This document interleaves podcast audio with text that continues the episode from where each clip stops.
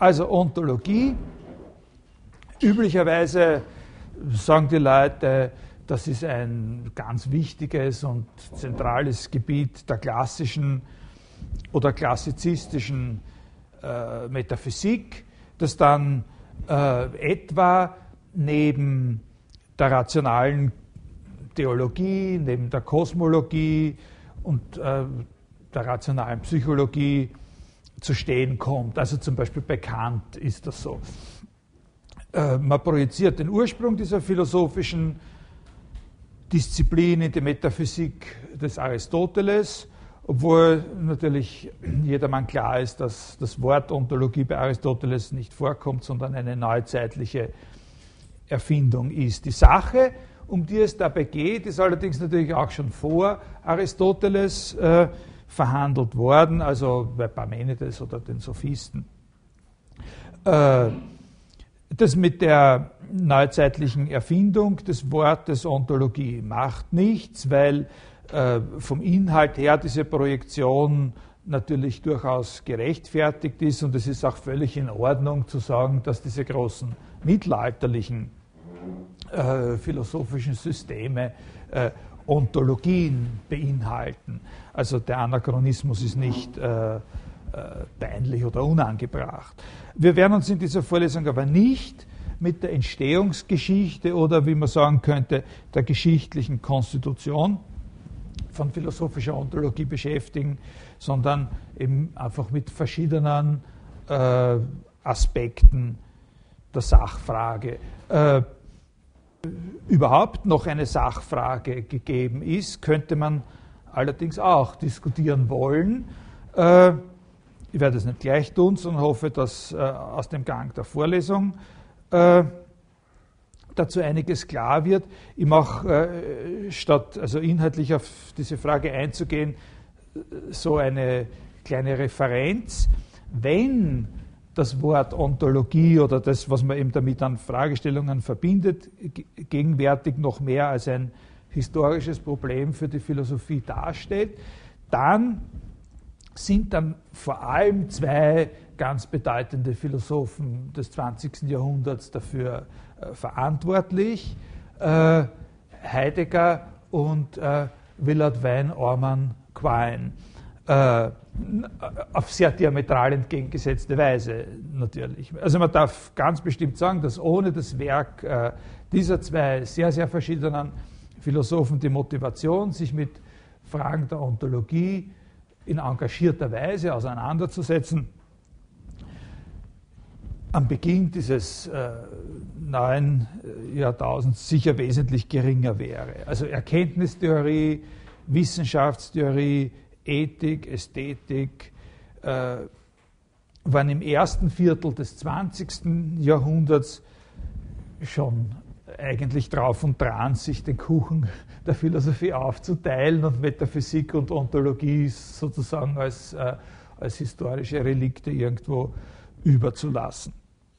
Wobei natürlich also wirklich die Sache bei Heidegger und bei Quine wirklich ganz, ganz gegenteilig äh, sozusagen verhandelt wird. Heidegger, der äh, so quasi der Auffassung war, dass man unter, unter Ontologie sehr, sehr viel was noch fundamentaleres und wichtigeres und äh, äh, ja, verstehen müsste, als je verstanden worden ist und dass schon Aristoteles eigentlich verantwortlich gemacht werden muss dafür, dass er eine viel zu äh, äh, radikale Einschränkung an dem vorgenommen hat, worum es da eigentlich ginge. In, in der Ontologie bei Quine ganz genau umgekehrt ist, der der Auffassung war, äh, dass man gar nicht radikal genug beschränken kann, äh, was da zur Verhandlung steht und äh, und, und äh, also dass Aristoteles da schon viel zu, äh, viel zu weit gegangen ist. Wir werden uns in dieser Vorlesung mit Heidegger überhaupt nicht äh, auseinandersetzen, äh, mit Quine äh, schon.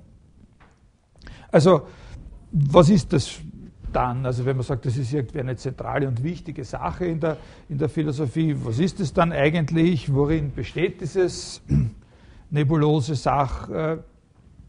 Äh, äh, Also sozusagen ein bisschen einen Überblick äh, darüber zu geben, worum es sich da äh, im Allgemeinen handelt. Also so nach dem Muster so einer Frage wie, was ist Ethik oder ähm, und, und, so. Also worum handelt es sich da?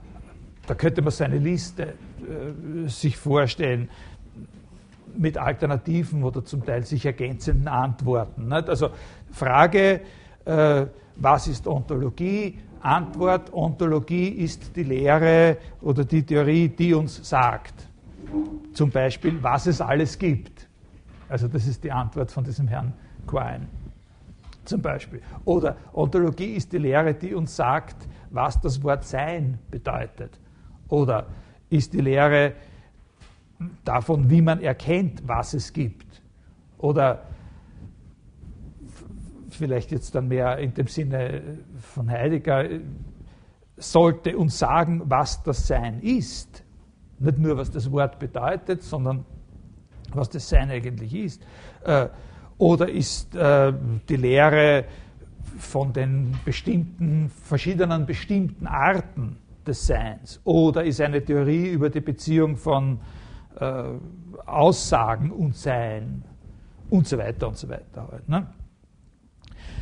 Ich, aber, ich habe ja im, im, im, kommentierten Vorlesungsverzeichnis ein bisschen skizziert, was wenn wir dann mal in, in, ins, ins, Laufen gekommen sind, im, im, Prinzip der Aufbau der Vorlesung ist. Wir werden ein bisschen über moderne Philosophie, über Bertrand Russell, eben Quine und so sprechen. Dann werden wir über Aristoteles sprechen und dann nach dem Aristoteles zurückkommen in gewisse äh, Fragestellungen, die für die, äh, für die Philosophie der klassischen Neuzeit äh, charakteristisch sind. Da werden wir im Mittelalter beginnen bei bei Anselmo, dann werden wir uns auf jeden Fall über Descartes und über Kant ein bisschen, äh, ein bisschen unterhalten. Und in diesem äh, letzten Teil wird es auch um etwas gehen, was sozusagen von der Natur her ein bisschen anders ist und auf eine andere Weise entspringt, nämlich um einen ganz bestimmten einzelnen Gedanken. Also nicht sozusagen um eine Erklärung im Allgemeinen, was ist jetzt diese Art von Frage, die man da auch noch aufwerfen kann, sondern um einen ganz bestimmten einzelnen Gedanken, den man auch einer bestimmten Person, die ihn so quasi erfunden hat, äh, zuordnen kann, nämlich dem, äh, dem heiligen Anselm. Äh, ein Gedanke, der eben von vielen in der Zeit Kants oder auch nach Kant und von manchen bis heute als ein Konzentrat sozusagen ontologischer Fragestellung betrachtet wird, sodass manche eben von der Überzeugungskraft dieses Arguments abhängig machen, ob es überhaupt einen Sinn hat, sich mit Ontologie zu beschäftigen. Das ist eben dieser berühmte Gottesbeweis äh, des heiligen Anselm im Proslogion, den Descartes dann äh, na, sagen wir mal, zu Descartes Gunsten wiedererfunden hat äh, und der dann später von Kant den Namen ontologischer Gottesbeweis äh, äh, bekommen hat. Also diesem Sujet, dieser speziellen Frage werden wir uns dann eben im, im, im letzten Teil der Vorlesung. Dieser und der nächsten Stunde habe ich vor, einmal nur so, ohne theoretische, besondere theoretische Ansprüche zu stellen, auf den Busch äh, zu klopfen einfach. Äh, wir werden also einfach so verschiedene Motive auftanzen zu lassen und zu benennen und, äh, und mögliche Ansätze für Theoriebildung zu identifizieren, also Sachen, wo man sagt, aha, das wäre ganz interessant, wenn man da ein bisschen nachdenkt, aber wir werden noch nicht theoretisch darüber nachdenken, das beginnen wir dann eben äh, so in der übernächsten Stunde. Heute fange ich an mit einer Geschichte, die ist sehr oft erzählt, sind sicher ein paar da, die, äh, die die schon gehört haben. Äh, das ist die Wiedergabe einer Unterhaltung, die ich, das ist jetzt schon ein Vierteljahrhundert her, mal mit meiner Tochter geführt habe, die damals sieben war. Äh, der Anlass dieses Gesprächs, das wir da geführt haben, war sehr, sehr gewöhnlich. Sie hat was verloren. Also wir sind da zusammen in der Wohnung herumgesessen äh, und, äh, und sie hat was verloren. Ich glaube, es war ein Schlüssel. Also ich habe da irgendwie einen Schlüssel gegeben gehabt und, äh, und gesagt, pass auf den auf. Und dann am nächsten Tag äh, sage ich, wo ist jetzt der Schlüssel? Der ist weg. Ne? der hat den Schlüssel äh, verloren. Also ich gesagt, also bitte dann gehst jetzt, suchst den Schlüssel. War weg und ist nach ein paar Minuten wieder zurückgekommen und hat gesagt, er ist nicht da. Äh, daraufhin habe ich gesagt, na da, wo du warst, war er nicht. Aber wenn er nicht da war, wo du nachgeschaut hast, dann muss er woanders sein. Also gehst jetzt woanders hin, nachschauen. Äh, das ist der entscheidende Inhalt des Wortes suchen. Suchen besteht nicht darin, dass man an einer Stelle steht und sagt, ist er da? Und dann sagt er, nein, da ist er nicht, sondern suchen heißt genau das, dass wenn er nicht da ist, dass man dann woanders hingeht, weil wenn er nicht da ist, er ja woanders sein muss. Äh, das hat ihr sehr gefallen, diese Überlegung. Und sie hat gesagt, ah, da, da, würde sie sich gern weiter unterhalten darüber. Ne? Äh, und ich habe mir gedacht, naja, vielleicht, also ich habe damals an meiner Habilitationsschrift über die Raumtheorie von Kant, ich habe mir gedacht, naja, vielleicht kann es dafür irgendwas Höheres interessieren und so. Äh, bei ihr war das Motiv wahrscheinlich eher, dass sie gedacht hat, sie will da nicht weitersuchen und, äh, und lieber reden mit mir. Also haben wir angefangen, diesen Gedanken irgendwie festzuhalten und weiterzuentwickeln. Äh, wir sind als nächstes auf, auf folgende zusätzliche Überlegung gekommen, dass, wenn es in der Tat so wäre, dass er, wenn er nicht da ist, notwendigerweise woanders sein müsste, also dass wenn es nicht so wäre, dass, dass daraus, dass er nicht da ist, folgt, dass er dann woanders ist, dass man dann eigentlich sagen könnte, es gibt ihn gar nicht. Ne? Oder eigentlich sagen müsste, es gibt ihn gar nicht. Ne? Also wenn daraus, dass er nicht da ist, nicht folgt, dass er dann woanders ist, dann muss man eigentlich sagen, es gibt ihn gar nicht. Weil dieses woanders sind ja alle anderen möglichen, alle anderen möglichen Plätze, wo er sein könnte. Also da waren wir sehr, sehr begeistert, wie wir auf diesen doch sehr weitreichenden Gedanken zweiten Gedanken gekommen sind und sicher war ihre Begeisterung jetzt vor allem dadurch motiviert, dass sie gedacht haben, ah, wenn das eine Denkmöglichkeit ist, dass er, wenn, das, wenn, er, wenn, er, wenn daraus, dass er nicht da ist, nicht folgt, dass er woanders ist, äh, wenn man daraus den Schluss ziehen kann, dass es ihn dann gar nicht gibt, dass es dann diese weitere Suchaktion überhaupt entfallen könnte. Rein hypothetisch natürlich. Ne? Äh, wie gesagt, ich weiß nicht, also wir, ob, ob, sie sich das wirklich so überlegt hat, aber auf jeden Fall waren wir sehr vergnügt und das hat uns das Philosophische an der Sache sehr, sehr, äh, sehr, sehr fasziniert. Wir hatten eben ein Kriterium gefunden, nachdem man, wenn es überhaupt zutrifft, eine unliebsame Sache gleichsam spurlos aus der Welt ausschließen kann vom Dasein. Wir haben sowas wie ein Kriterium. Sachen, bei denen eben daraus, dass sie nicht da sind, nicht folgt, dass sie dann woanders sind, die gibt es überhaupt nicht. Sowas nennt man ein, äh, ein Kriterium. Wenn er nicht da ist und auch nicht woanders, dann gibt es ihn gar nicht. Jetzt sind wir dann aber noch auf einen nächsten Schritt gekommen. Da kann ich mich wirklich genau erinnern, dass sie das war. Sie hat gesagt, äh, naja, und wenn das so ist, dann braucht man über die Sache hier eigentlich auch gar nicht reden. Ne? Also wenn man von einer Sache einmal festgestellt hat, dass es sie nach irgendeinem Kriterium gar nicht gibt, dann ist es eigentlich unnötig, überhaupt noch davon zu reden. Also dann wäre überhaupt die ganze peinliche Sache aus der Welt geschafft und wir müssten sie zum Beispiel ihrer Mutter gar nicht weiter erzählen, ne? dass sie den Schlüssel verloren hat. Ne? Äh, also wir haben das so hin und her gedreht und da dann verschiedene Argumente in, in äh, in etwas äh, sagen, geordnetere Schlüsse gebracht, so von der Art Prämisse 1, es ist nicht da, Prämisse 2, es ist auch nicht woanders. Also erste Konklusion, es existiert gar nicht. Nächste Folgerung, wenn es nicht existiert, spricht eigentlich auch sehr viel dafür, dass man überhaupt nicht mehr davon reden braucht. Ne? Schwamm darüber, über diesen Schlüssel und so wenn wir ein überzeugendes Kriterium haben, das uns sagt, die Sache gibt es, warum soll man dann überhaupt davon reden? Wenn es etwas nicht gibt, dann braucht man eigentlich gar nicht darüber reden. Und da ist ja jetzt dann überhaupt der allertollste Einfall gekommen. Er hat dann auf einmal die Nase gerümpft und gesagt, naja, außer, außer, außer man will es machen. Das ist wirklich ein sehr, sehr wichtiger Einfall jetzt. Ne? Das hat ja schon eine gewisse Überzeugungskraft, dass man sagt, naja, von Sachen, von denen eh klar ist, dass es nicht gibt, aus brauchen wir gar nicht mehr darüber reden. Kann auch richtig sein, muss aber hinsichtlich seiner Tragweite beschränkt werden, weil es doch zumindest eine ganz, ganz große Ausnahme von diesem Prinzip gibt, nämlich die Sachen, die man gerade erst machen will.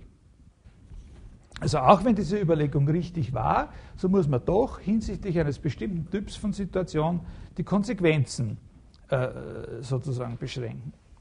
Auch wenn es eine Sache nicht gibt, in dem Sinn, dass völlig klar ist, dass es sie gar nicht gibt, hat es doch zumindest in einer Situation oder in einem Typ von Situation Sinn, von dieser Sache zu reden, nämlich wenn man ihre Herstellung plant. Sei das jetzt ein Haus, das wir bauen wollen, ein Buchprojekt, das wir vorbereiten oder eine kleine Tagung oder eine gerechte Staatsform, die wir einführen äh, wollen. In allen diesen Fällen ist es nicht nur möglich, sondern sogar sehr, sehr wichtig, von etwas zu reden, was es noch gar nicht gibt. Man könnte sagen, in diesen Fällen ist es notwendig, von der Sache zu reden, bevor sie existiert, wenn man überhaupt in einer sinnvollen Weise äh, die Herstellung oder die Veränderung, die man davor hat, planen will. Also ein sehr wichtiger äh, Gedanke bei Aristoteles auch. Ne? Also jetzt hören wir auf mit dem Weitererzählen der Geschichte, die ist jetzt aus und versuchen ein bisschen äh, ein paar Schritte Distanz zu, der, äh, zu, ihr zu nehmen und nachzusehen, was eigentlich die, die relevanten Fragen sind, die äh, da aufgeworfen werden. Als ersten Leitfaden oder als ersten Punkt könnten wir gleich diese Bemerkung nehmen, dass der sprachliche Bezug auf etwas nicht Existierendes in der Situation der Planung oder der Herstellung doch zum Überdenken des Ganzen veranlasst, was vorher äh, war. Wie soll man das äh, anlegen? Wo liegt eigentlich das auslösende Moment hier? Äh, also man würde sagen, klarerweise, das ist die Differenz oder der Unterschied von Sprechen und Sein, auf die wir da äh, aufmerksam werden. Zuerst einmal möchte ich festhalten, dass diese Frage, also der Differenz von Sprechen äh, und Sein, auf die wir da gestoßen sind, verschieden ist von der, die im vorhergegangenen Teil der Unterhaltung äh, behandelt worden ist. Also jene Frage könnten wir nennen, die zuerst behandelt wurde, könnten wir nennen die Frage nach einem Kriterium des Daseins, nicht? nach einem Kriterium der Existenz. Und da haben wir so probeweise ja auch eins gehabt. Dieser, dieser Spruch, äh, wenn es nicht da ist, dann muss es woanders sein. Und alle Sachen, für die das nicht gilt, bei denen ist ja zweifelhaft, ob es die überhaupt gibt. Das ist ein Kriterium. Ob das ein wirklich überzeugendes und letztlich gültiges Kriterium ist oder so, das wollen wir jetzt einmal noch dahingestellt äh, sein lassen. Aber es ist ein Kandidat. Also das war die Frage nach einem Kriterium äh, des Seins. Aber diese Frage, die wir jetzt haben mit diesem Zusammenhang von, äh, von Denken und Sein, ist eine andere. Natürlich hängen sie irgendwie äh, miteinander zusammen und bilden gemeinsam diese Fragen so äh, ein, ein, ein, wichtiges Thema in der Ontologie. Aber es ist äh, günstig, dass wir das gleich am Anfang in getrennter Form äh, vor uns haben. Also wir fangen an mit dieser äh, Sprechen, Sein, äh, Unterscheidung. Und was wir da festgestellt haben, ist, dass keineswegs in jedem Fall, wo wir über etwas sprechen, daraus der Schluss gezogen wird, werden kann, dass dasjenige oder gezogen werden muss, dass dasjenige auch existiert.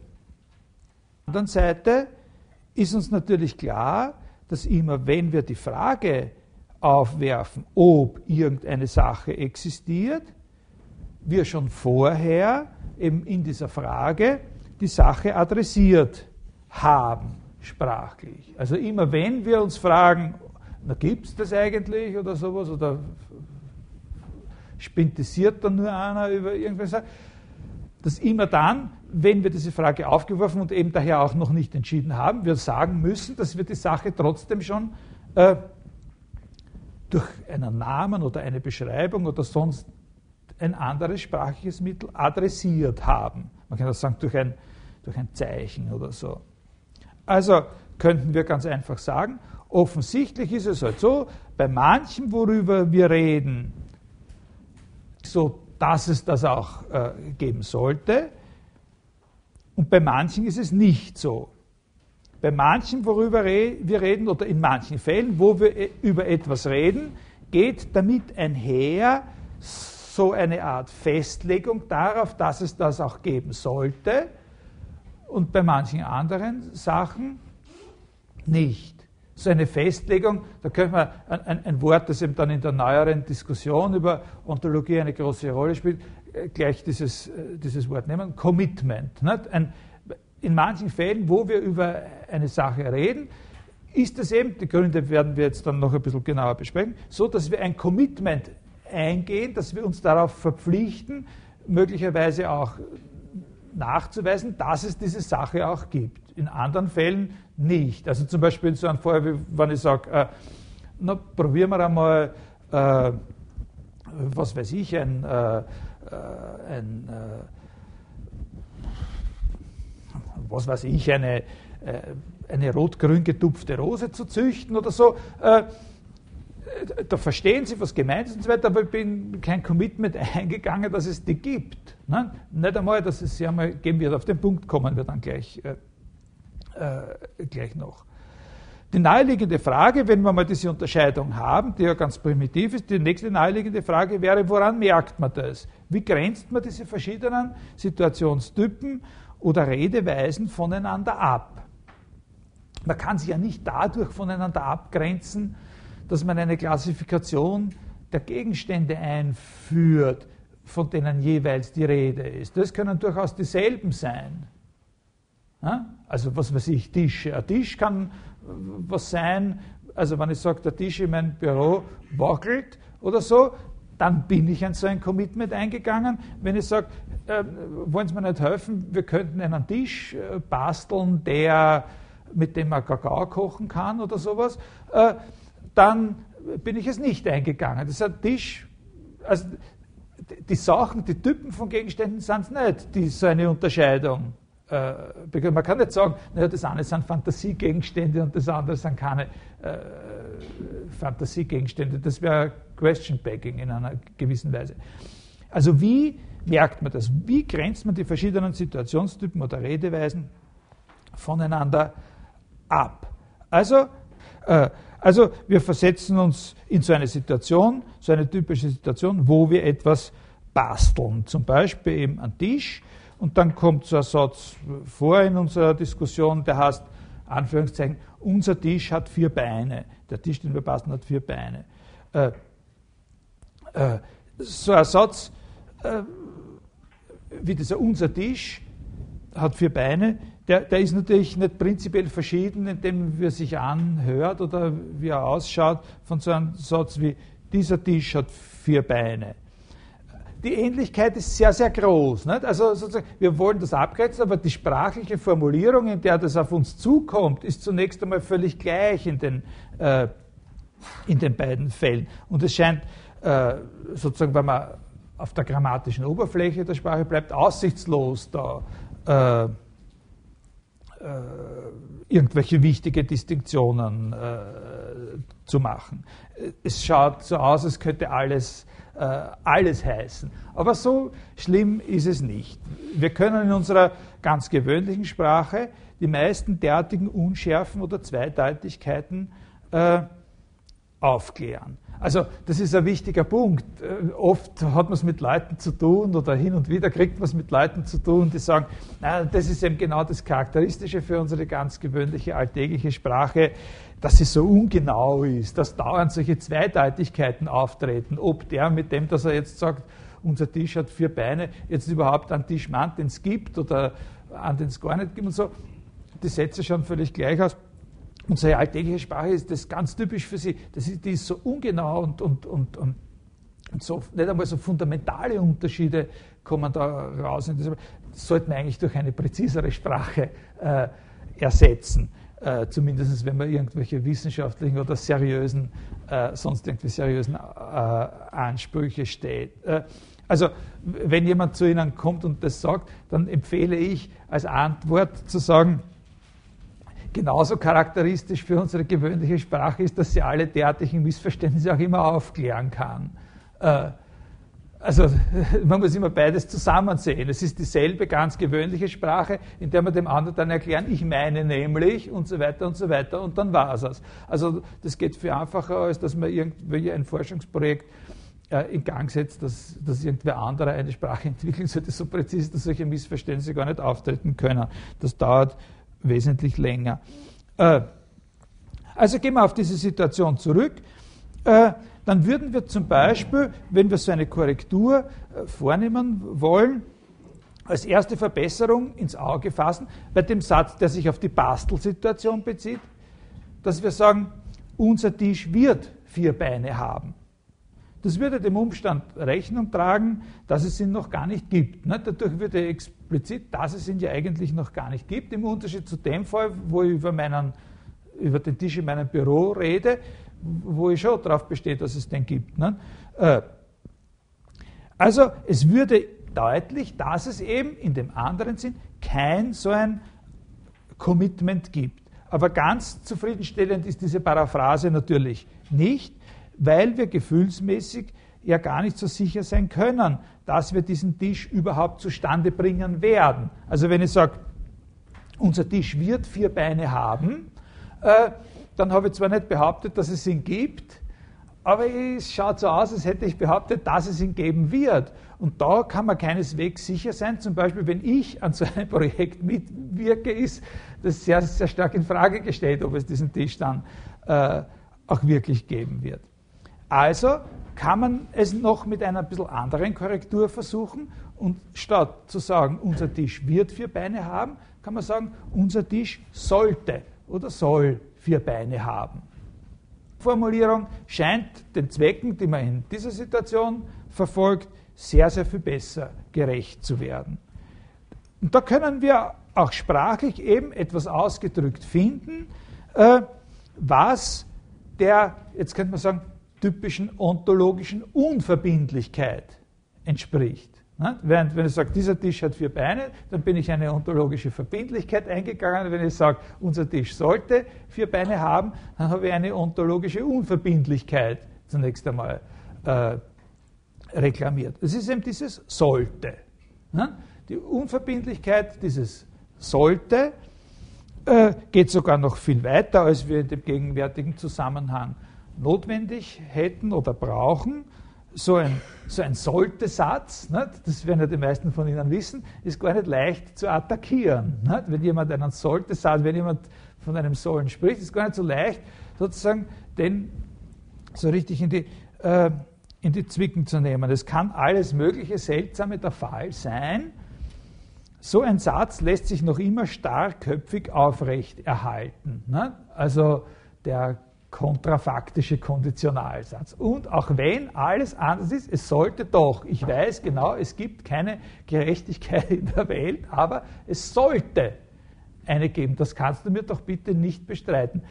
Und dagegen kann man eigentlich keine Tatsachen äh, ins Treffen führen. Ist eine sehr interessante Frage, mit der wir, die aber außerhalb des Themas unserer Vorlesung liegt was man gegen solche Sätze überhaupt ins Treffen führen kann, wenn es schon keine Tatsachen sind. Ne? Also das ist ein großes Thema der, äh, sagen wir jetzt mal, Moralphilosophie. Äh, andere Sollsätze. Was man gegen solche Sollsätze ins Treffen führen kann, werden die meisten Leute sagen, sind andere Sollsätze. Ne? Äh, kann man sich die Sollsätze überhaupt abgewöhnen? Sozusagen als Ganzes sehr schwierig. Kann man Sollsätze von was anderem als von anderen Sollsätzen her aus den Angeln heben und so. Aber gut, äh, abgesehen von diesen Fragen scheint es relativ klar zu sein, dass es für die Relevanz eines solchen Sollte-Satzes, unser Tisch sollte vier Beine haben, nicht notwendig ist, dass die Sache, von der er spricht, existiert. Aber es gibt natürlich auch in diesem Zusammenhang gewisse Grenzen der Toleranz. Also unendlich ist auch bei Sollsätzen die Toleranz auszuweiten oder auszudehnen. Schauen wir uns äh, einen Fall an, wo wir, wo wir, wo wir zwei,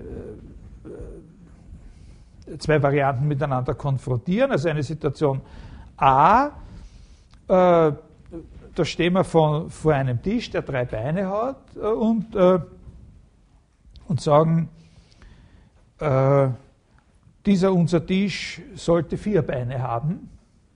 Das mit einer Situation, wo wir vor einem Kochtopf stehen gemeinsam, also Kelomat, äh, und ich sage, dieser unser Tisch zu dem Kochtopf sollte vier Beine haben.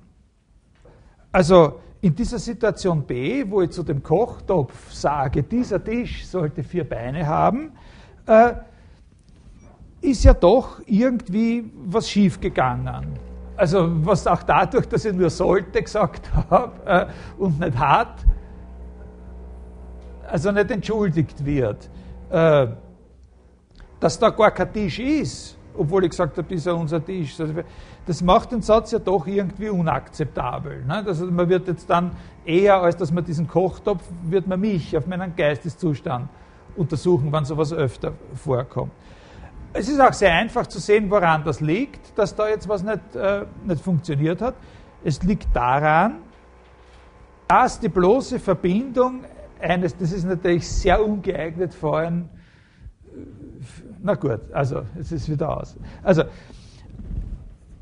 da, was da schiefgegangen ist, hat etwas damit zu tun, dass die Verbindung eines Demonstrativpronomens, dieses, mit einem Hauptwort schon für sich allein genommen sowas wie eine ontologische Verpflichtung begründet, egal ob dahinter jetzt irgendein Sollen oder sonst was noch nachkommt. Es schaut so aus, als würde die bloße Verbindung des Wörtchens dies, also zum, mit einem Hauptwort, zum Beispiel dieses Schlüsseltaschel, schon sowas wie so ein ontologisches Commitment begründen. Schauen wir uns das ein bisschen äh, genauer an. Äh, erst einmal scheint es äh, so zu sein, dass dieses Demonstrativum dies selbst, also der sogenannte deiktische Ausdruck, der hinweisende Ausdruck, eine eigene ontologische Kraft hat, und zwar ganz besonderer Art. Also auch wenn wir es jetzt einmal ohne ein Hauptwort, vor allem wenn wir es ohne ein Hauptwort verwenden, einfach nur das dies, sozusagen so eine ganz eigene Verpflichtungskapazität hat, nämlich eine unfehlbare ontologische Verpflichtung. Auf etwas, das es nicht gibt, kann man nicht hinweisen. Also, wenn man auf irgendwas hinweist, dann gibt es immer, oder wenn man überhaupt hinweist, dann gibt es immer irgendwas, worauf man hinweist. Macht zumindest so den, den Eindruck. Wenn aber das Demonstrativpronomen mit einem Hauptwort verbunden ist, wie eben in dem Ausdruck dieser Tisch oder dieses Schlüsseltaschel, wird die Sache ein bisschen komplexer. Dann weisen wir eben nicht nur hin, wie in dem Fall, wo ich sage, das ist aber seltsam. Na? Das, das ist aber seltsam. Ne? Äh, Sie wissen jetzt nicht, was ich meine, aber Sie wissen ganz genau, irgendwas ist da. Vielleicht weiß es nicht einmal ich. Aber wenn ich hingewiesen habe, dann ist da was. In so einem Ausdruck wie dieser Tisch ist es ein bisschen anders. Da weisen wir eben nicht einfach so hin, geben uns sozusagen der Tätigkeit des Hinweisens hin, äh, sondern auf jenes, worauf wir hinweisen, als etwas von einer bestimmten Art. Wir könnten sagen, mit so einem Ausdruck mit Substantiv weisen wir auf das etwas unter einer allgemeinen Bestimmung hin. Ein etwas mit einer bestimmten Eigenschaft, nämlich Tisch zu sein.